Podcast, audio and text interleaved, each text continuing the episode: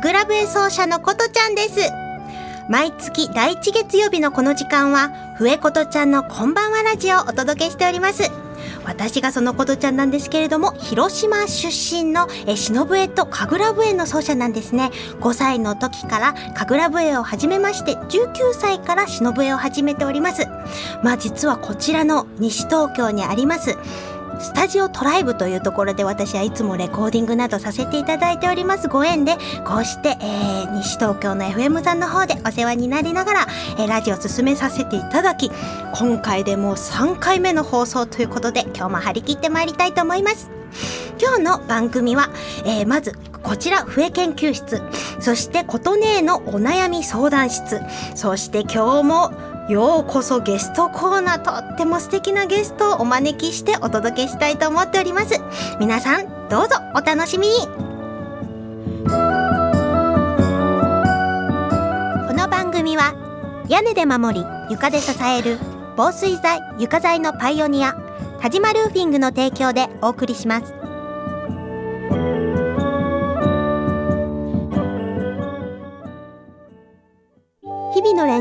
楽器のケア。これは私たちミュージシャンが美しい音楽を奏でるために欠かせないもの。雨漏りしない屋根足元を支えてくれる床。これは私たちが生活するのに欠かせないもの。安心安全な空間で生活するためにも防水材床材のメンテナンスを心がけましょう。屋根で守り床で支え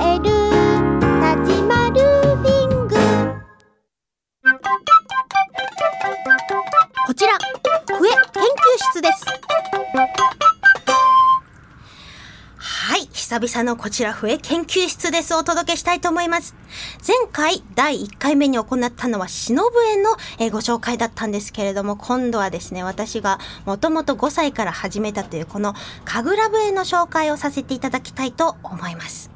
まあ、実はこの神楽笛というのは篠笛ととっても見た目が似ておりまして同じ篠岳という、えー、まあ竹の材質からできている横笛ですね。で何が違うのかと言いますとあの篠笛の方はドレミ音階でできているのに対しましてこちらの神楽笛の方はですね5音階というえ非常にあのドレミに比べたら、え、音の数が少ない音階でできていて、まあ、よくアジアとかで見られる音階なんですね。で、え、指の押さえる穴が6つあるんですけれどもこの6つのうちの5個の穴だけを使って吹くというですね、非常に変わった吹き方をするんですね。えー、まあ、えっ、ー、と、右と左の手を、こう、お母さん指、お兄さん指、お姉さん指をそれぞれ使って、え3本3本で押さえているわけなんですけれども右の人差し指をですね広島の神楽笛はずっと押さえたまま吹くという非常に変わった吹き方をするんですね。まあどんな音階なのかというのをちょっと吹かしていただきますと。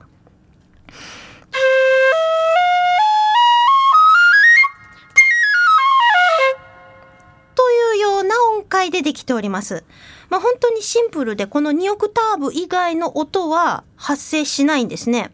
なので、まあ、割とこう同じ音ばっかりでこうずっと行き来する感じでこう演奏するので割とこう神楽ってトランスっぽい感じになってですねこう夜中ずっとやるわけですから非常にこうもう眠くてその中でこう舞もあり太鼓もずっと鳴ってて笛もこう吹いてるっていう状況の中にいるとこう玉がぼーっとしてきてこういい感じになってくるわけなんですけれども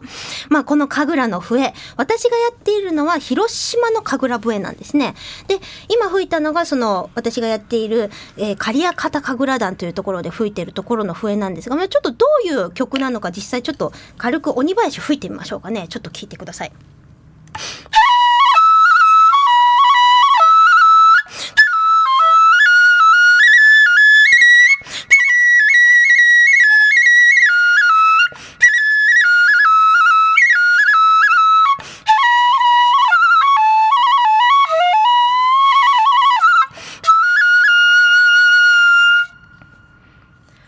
れれがあのうちの神楽団で吹いている鬼林なんですけれども実はこの神楽の笛はあのーいろんなところでこう吹かれてるんですが私たちのやっている広島のお隣の島根こちらの石見神楽ですね。実はこの広島の私がやってる神楽も石見神楽が原型となったというふうに言われておりまして非常に笛も似てはいるんですけど指使いがちょっと違っていたり音色も微妙にちょっと違うんですね。今日は皆さんどんな音がするのかこの笛を聞き比べていただきたいと思います。同じ島根のこう鬼林とかでね吹かれている笛をちょっと吹いてみますのでさっきとどんな風に違うかなっていうのをちょっと体験してください。はい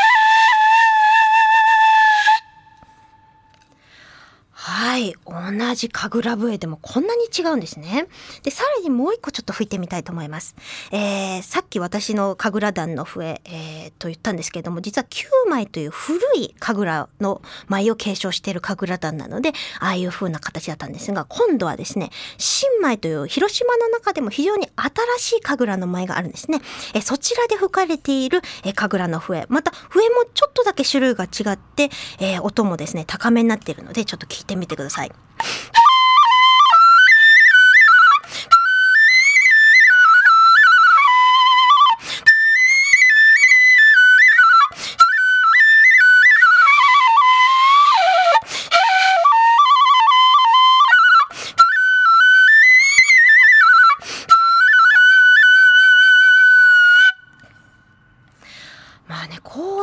かなか、あの、笛を聞き比べる機会もないと思いますので、今日はですね、皆さん、こんなところを楽しんでいただけたらよかったなというふうに思います。こちら、笛研究室ですは以上でございます。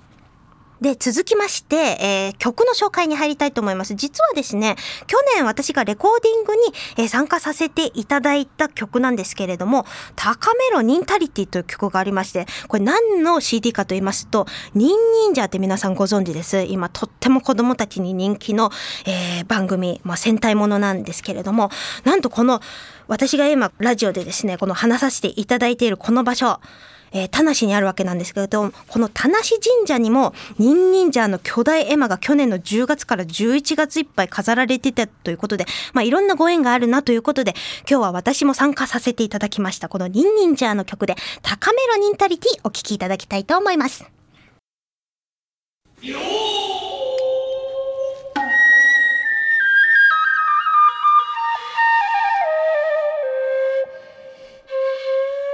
音音のお悩み相談室。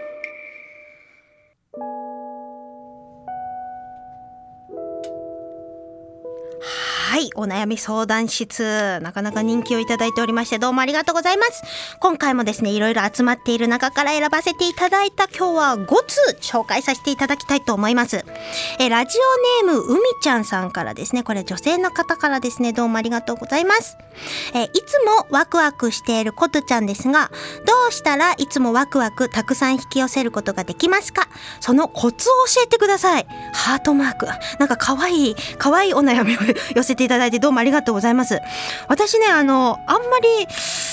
まあ、コツと言えるものかどうかわからないんですけれども日々のね小さな変化をこう大切にできますとすごくあの何にでもワクワクできるよっていう話を前自分が尊敬しているおじ様から教えていただいたことがありまして日常の本当に小さなことをですね日々大切にしていると小さな変化っていうのが自分の中にとっての大きな喜びになるわけですね。なのでそんな風にして私はまああのワクワクを引き寄せてるのかなという風に思いましたのでやってみてください。さて続きましてはあこれも女性の方ですね。ペンネーム、えー、七尾さんからです。ありがとうございます。えっ、と規則正しい生活リズムを取りたいのですがリズム音痴らしく夜は深酒、えー朝は11時まで寝ています。下手をしたら AM7 時まで飲んでいます。どうしてこんなにお酒は美味しいのでしょうか？はてなはてなということでこれはなんかきっとこの方にとっては重大な悩みなんでしょうけれども私はねあのね人によって生活リズムって全然違うって思ってるのでこの七尾さんにとってこれが多分規則正しい生活リズムなんではないかなと思うんですよね。で私のあの知り合いのコピーライターのおばあちゃまでですねすごく大好きな方がいるんですがあの夜の深夜の時間になるとね私の時間になったっていう感じがしてそこから私はいつも仕事がはかどるから私夜型なのっていうのを話してたのが私すごくあの印象に残ってて実は。ね、やっぱりその人によってこう頭が働いたりこうアイディアとか勘とかがこう遮る時間だとかっていうのが多分あると思うんですよね。だから七尾さんにとっては多分このお酒飲んでる時間っていうのがハッピーな時間でやっぱそこにその時間があるっていうのが素晴らしいことだと思うので何時まででも寝てていいんじゃないですかね これ。ということで参考にしてください。続きまして、えー、今度はですね柴田さんという方からですねこちらも女性の方からです。ありがとうございます、えー、50歳からの楽しみについててんてんてんてん。これなんか深い悩みっぽい感じで来ておりますけれども50歳からの楽しみがなかなか思いつかないということなんですね。私いいことが知ってますよ。あのですね笛を始めたらいいんですよ。笛を一緒に始めてみてはどうでしょうか。私毎月ですね東京の新宿の、ね、えっと、自分の事務所なんですけれどもそちらでですねワークショップ開催しておりまして本当50代ぐらいの方も来られれば20代ぐらいの方も来られてあの女性の方が多いんですね。で皆さんあのすごく素敵な方が見えられてはですねその日一日受けただけでとりあえず一曲笛が吹けれるように帰っていかれますのでもしよかったらぜひ笛を始めてみられてはどうかなというふうに思いました。さて次。続きましては、えー、ゆきさんというこちら男性の方から、えー、いただいております。ありがとうございます。えっと32にもなって好きなガンダムを買うのをやめられません。てんてんてん。あいいですね。あのこの前のお悩み相談で好きなことが見つからないっていうのが結構いくつかあったんですけどこの方好きなガンダムっていう風に書いてるので好きなものがあってよかったじゃないですか。ねだからどんどん買って自分をやっぱり幸せにするっていうことを大切にされたらいいと思うんですよね。むしろこの32歳になってもとかって言ってるところのその後ろめたさからの卒業されることの方が私は大事なんじゃないかなとこの今のこの一文を読んであのとっさに感じた次第でございます。ガンダム楽しんでください。さて、えー、続きましてはもう最後のお悩みですね。えことねこんばんはちょっと長文でいただいておりますありがとうございます。前回はどうすればお酒を控えることができるのか？の相談にご回答くださいましてありがとうございます。どういたしまして。えことねにしっかり失敗をやらかすまでしっかり飲めと助言をいただけたおかげで それ以降は失敗を恐れずに楽しくお酒を飲んでおります。よかったですね。はい。えー、ところで悩み事の相談なのですが数人のグループで夕食を食べに行った時に私以外の人はみんなお酒を飲ま飲まない人だった場合自分一人だけお酒を注文して良いかどうか悩んでしまいます。空気にん？空気を読んでみんなに合わせてお酒の注文は控えた方が良いのでしょうか？それともやっぱり飲みたいのでお酒を注文しても良いのでしょうか？琴音へのご意見をお聞かせくださいということでラジオネームチューハイさんから頂いております。どうもありがとうございます。これ注文して OK に決まってるじゃないですか。むしろねあの気を使われるとお酒飲まない人もやっぱ気を使っちゃうんですよね。だからあのどんどん飲んだらいいと思いますしこれはね非常にメリットがあると思うんですね。あのたくさん飲んでものすごい酔っ払ってもみんながシラフだから必ずお家までこれ送り届けてもらいますからね。安心してこの際もたくさん飲まれてはどうかなというふうに思っております。以上でございます。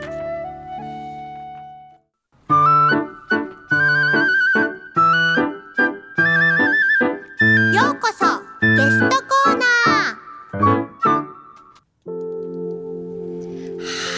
ようこそゲストコーナーということで今回は第2回目ですね。今日のゲスト素敵な方をお招きしております。歌舞伎俳優の中村はしごさんです。こんばんは。どうもこんばんは。嬉しい。いや嬉しい。僕も嬉しいです。もうね呼びたいなと思ってたので早速来ていただけて本当嬉しいです。本当に久しぶりに会えて。ねまずはこのはしごさんのえプロフィールご紹介させてください。はい。え屋号は成駒屋さんです。一般家庭から歌舞伎の世界に入るため平成10年国立劇場第15期歌舞伎俳優研修生となり平成13年に中村橋之助に入門えー歌舞伎座を中心に全国の劇場平成中村座古訓歌舞伎海外公演で活躍を重ね平成25年名題昇進、えーそして平成26年第20回日本俳優協会奨励賞を受賞されて、え今年の1月は浅草の公会堂の新春浅草歌舞伎毛抜きにて敵役八剣現場を熱演されました。ありがとうございます。はい、平成20年よりは、えー歌舞伎の動きを取り入れたなりきり歌舞伎体操こちらを全国で講習もされているということで今とっても大活躍の中村はしごさんでございます。ありがとうございます。はい。はい本当にねもう今日さっき久しぶりと言ったんですけれども私たち実は非常に面白いところで出会っておりましてね、はい。はしごさん。実は今日もですねはしごさんとっても素敵なジャケットをお召しになられてすごやいおしゃれなんですよ。本当におしゃれなんですけどもそんなおしゃれなはしごさんと出会ったのはあの浴衣なんかでもとても有名なね月影屋さんというこれまたおしゃれスポットなんですけれどもそのお店で出会ったのがきっかけなんですよね。あの店主のそうです、夏木さんというね。えー紹介していただいて。最高なあのファンキーなお姉様がいるんですけれども そね。そこのお店でまあなんかすごく素敵なおしゃれなお兄さんがいるなって私思ったんですけれども話をしましたら歌舞伎俳優でしかもね中村座とか出てらっしゃるあ私もよく見てるもんなんですよなんて言って話をしたのがきっかけでそこからお友達になったということでね。そうなんですよね。いやもう。本当にどこにご縁があるかわからないもんですよ本ね。当ですよね、うん。でも今日はですねもうそんなはしごさんにいろいろ聞いていきたいなと思うんですけれども、はい、よろしくどうぞ。はい。お願いいたします。あのプロフィールに一般家庭からこのはい歌舞伎の世界に入るためっていうところから始まったんですけども、この一般家庭から入るっていうこの世界のことがちょっとわからない方が多いと思うのでこれどういう意味かちょっと説明していただけますか？えもうあの、読んで字のごとくなんですけれども、本当に、はい。あのおですから歌舞伎っていうとこう、おええええー血がつながっているそうですとか襲名えあの俗に言うこの、お梨園えええええええ梨園の、はい。おそのお家柄っていうのが、あ確かにあるんですよね。でもあのそういう方だけではなくて、誰でも歌舞伎俳優という、えー歌舞伎役者には、あなれるんですよといううことなんですけれども、えだから本当あのやりたいなとか、思う方がいたら、あそのお歌舞伎のね自分の好きな、はいはい。あ俳優を訪ねてですね、はい。えーちょっとお勉強させていただけませんかと。あそういうふうな入り方もあるんですか？これでね入れるんですよ。はい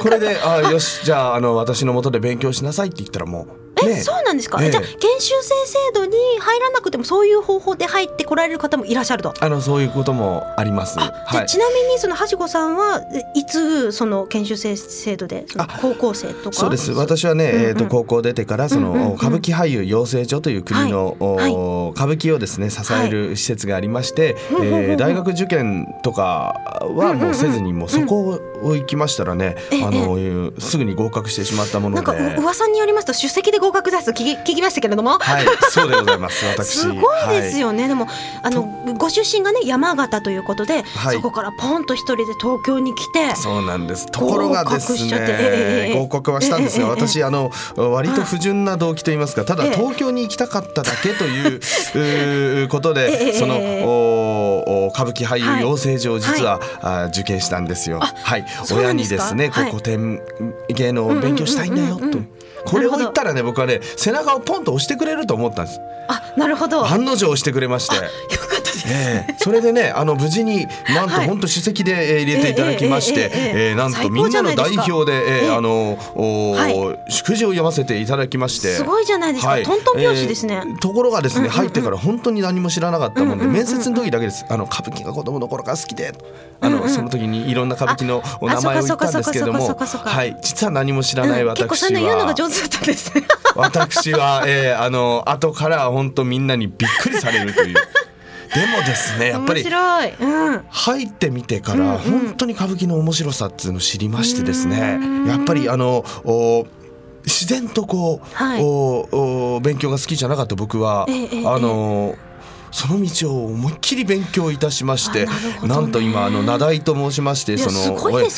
のれん分けという、うんうんうんえ私あの成駒屋という、はいはい。あのうちに居属してるんですけれども、はいはい。そこのおのれん分けという形で、えー、名題という身分を許された、あー役者に、えーなりました。人生何が起こるか分かりません。こう来たわけでもないのにそうやって実力でやっぱりこうしっかり進んでこられてるっていうのがすごいですよね。いやいやもう本当にもう皆様に支えられてです。もう本当にいやいや。あのね私そんなそんなそんなはしごさんがなんかちょっとだけセリフ言うとことかななんかちょっと聞いてみたいんですけどダメですか？そういうのあもういいですか？なんか短くていいのでちょっとなんか、えはい。まああのちょっとマイクが心配なんですけれども、私は立ち役なのでそのおごつごつめのこうスーパーヒーローのお声を出しますと「おーるおーほや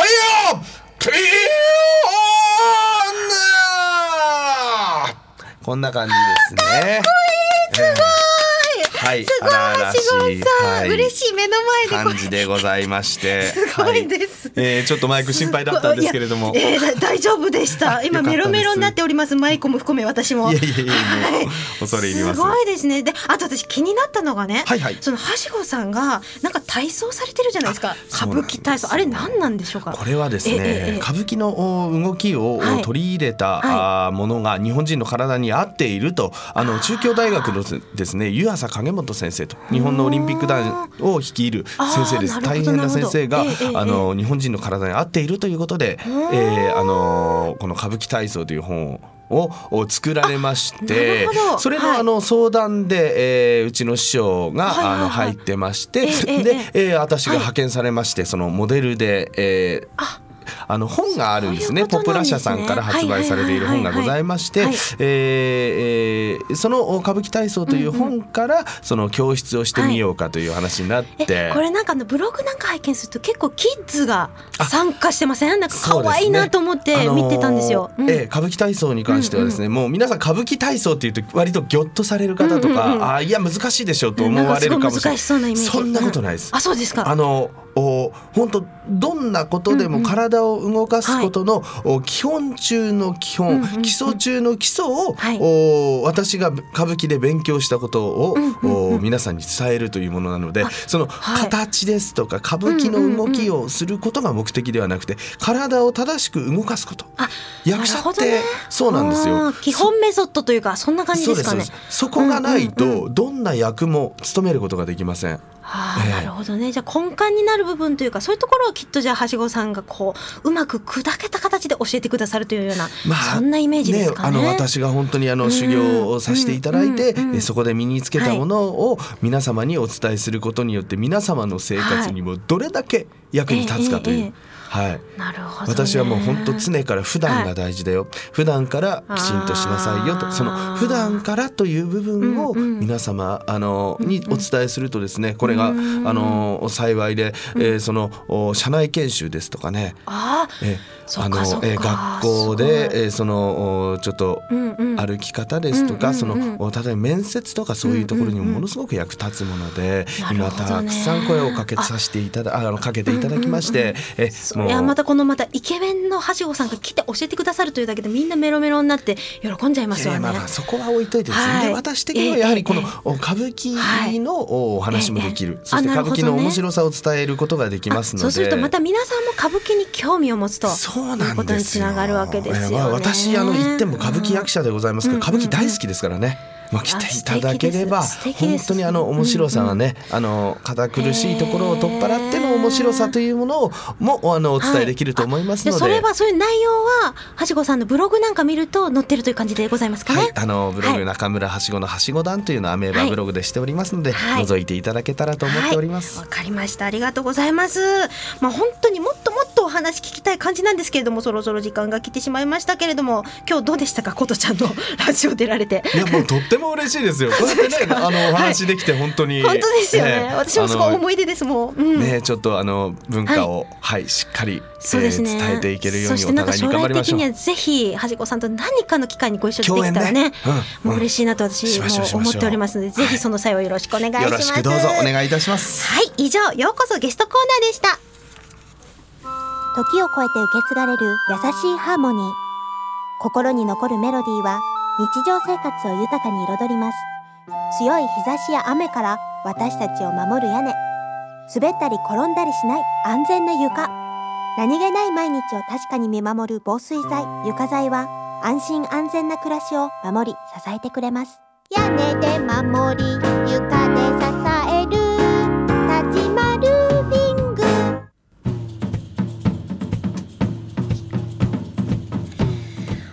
早いものでもう時間が近づいてきてしまいました。皆さんいかがだったでしょうか？私は楽しかったです。はしごさんどうでしたか？も最高に楽しかったです。ありがとうございます。ありがとうございます。えこの番組はですね放送終了後インターネットのポッドキャストでも配信をしております、えー各検索サイトから FM 西東京で検索してみてください。そして次回以降の琴音のお悩み相談室では、えー随時メールアドレスでえーっとお悩みを募集しておりますので egao842 アットマークウエストハイフンドットあハイフン東京ドット CO ドット JP までお送りください。さあはしごさん私またぜひ歌舞伎を見に行きたいなという気分になっておりますので。はいもう今後ともね。どうぞよろしくお願いいたします、ぜひ歌舞伎座にも足を運びたいと思っております、はい、皆様もよろしくお願いいたします。はい。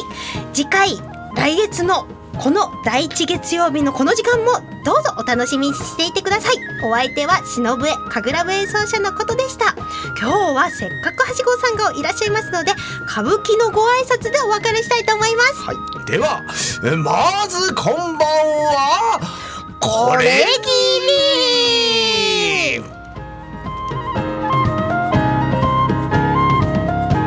この番組は屋根で守り床で支える防水剤床材のパイオニア田島ルーフィングの提供でお送りしました。